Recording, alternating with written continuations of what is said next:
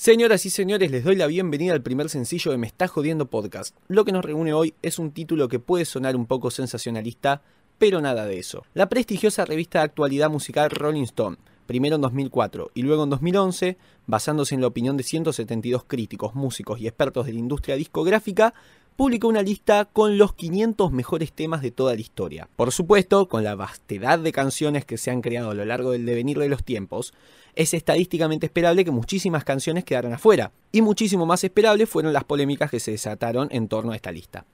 No dejemos de lado la lista en sí, antes que nada vamos a exponer por lo menos el top 10 selecto.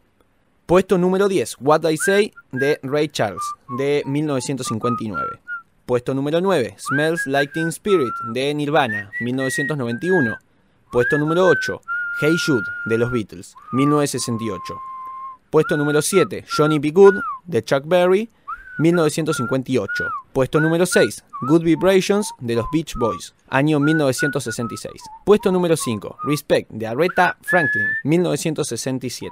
Puesto número 4, What's Going On de Marvin Gaye, 1971. Puesto número 3, Imagine, de John Lennon, año 1971. Puesto número 2, I Can Get No Satisfaction, de los Rolling Stones, año 1965. Y puesto número 1, Like a Rolling Stone, de Bob Dylan, año 1965. Eh, amigo, ¿dónde está Bohemian Rhapsody? Pará, ya vamos a llegar a eso. Habrás notado que no hablé en español ni una sola vez, y que dije 1900 las 10 veces.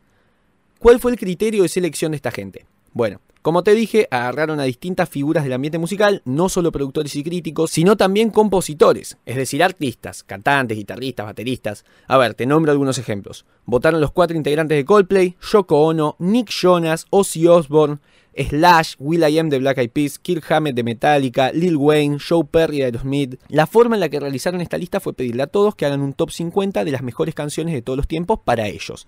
Y eligieron, y salió esto. Fueron citadas en total 2.103 canciones y de ahí se redujo a las 500 premiadas. Si las 172 personas que decidieron la lista elegían canciones diferentes, se hubieran mencionado 8.600. E, insisto, se nombraron solo 2.103. El resultado fue este. De las 500 canciones, 499 fueron en inglés, siendo La Bamba de Richie Valens la única excepción en español, ocupando el puesto 345. ¿Dónde está Bohemian Rhapsody, la concha de tu madre? El 40% del listado lo integran temas de la década del 60. Las nacionalidades son 351 artistas de Estados Unidos, 120 de Reino Unido y de ahí saltamos a 13 de Canadá.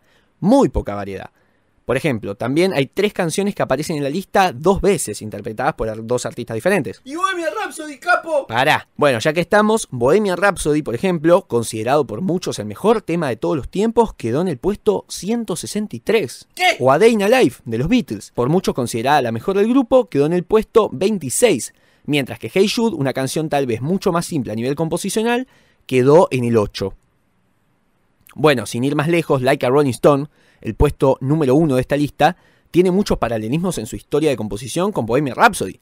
Ambos fueron proyectos desafiantes por su duración, sufrieron muchos cambios a lo largo de su producción y marcaron un antes y un después para sus respectivas épocas a nivel musical. Y sin embargo, uno la quedó en el puesto 163 y el otro lideró la lista. ¿A qué quiero llegar con esto? La música tiene algo especial, y es que todos somos iguales ante ella. ¿En qué se pudieron haber basado para hacer la lista? ¿En la composición? Bueno, Bohemian Rhapsody se compuso con 180 grabaciones distintas, superpuestas entre sí, y se quedó con el puesto 163. ¿En el virtuosismo de sus integrantes? Stairway to Heaven de Led Zeppelin cuenta con un solo de guitarra que fue elegido por la mismísima Rolling Stone como el mejor solo de la historia, y el tema ocupa el puesto 31. La campaña publicitaria para su publicación las Spice Girls hicieron un convenio con Pepsi para la promoción de un sencillo propio, Step to Me, en el que tenías que comprar 20 Pepsis y cambiar las chapitas de las latas por el sencillo, y el tema ni siquiera está en la lista. ¿Las semanas en el puesto número 1? Bueno, Like a Rolling Stone, como ya dijimos, la canción que ocupa el puesto número 1 de la lista, jamás llegó al puesto número 1 de su país. Quedó segundo en Yanquilandia, en su momento, cuando salió. Entonces, lo único que queda por pensar es lo siguiente. La votación fue totalmente subjetiva. Si querés, quedó expuesta la forma de concebir música para el artista yankee o inglés del siglo XXI, pero nada más, no hubo nada contundente, ninguna verdad. En este sentido, la decisión de Slash, la de Yoko y la mía sobre el valor musical de un tema tiene exactamente el mismo peso, porque los gustos musicales son violentamente subjetivos. A mí se me cae la bombacha con Dueña de la Noche de Pimpinela y sin embargo veo difícil que entre en un top como este.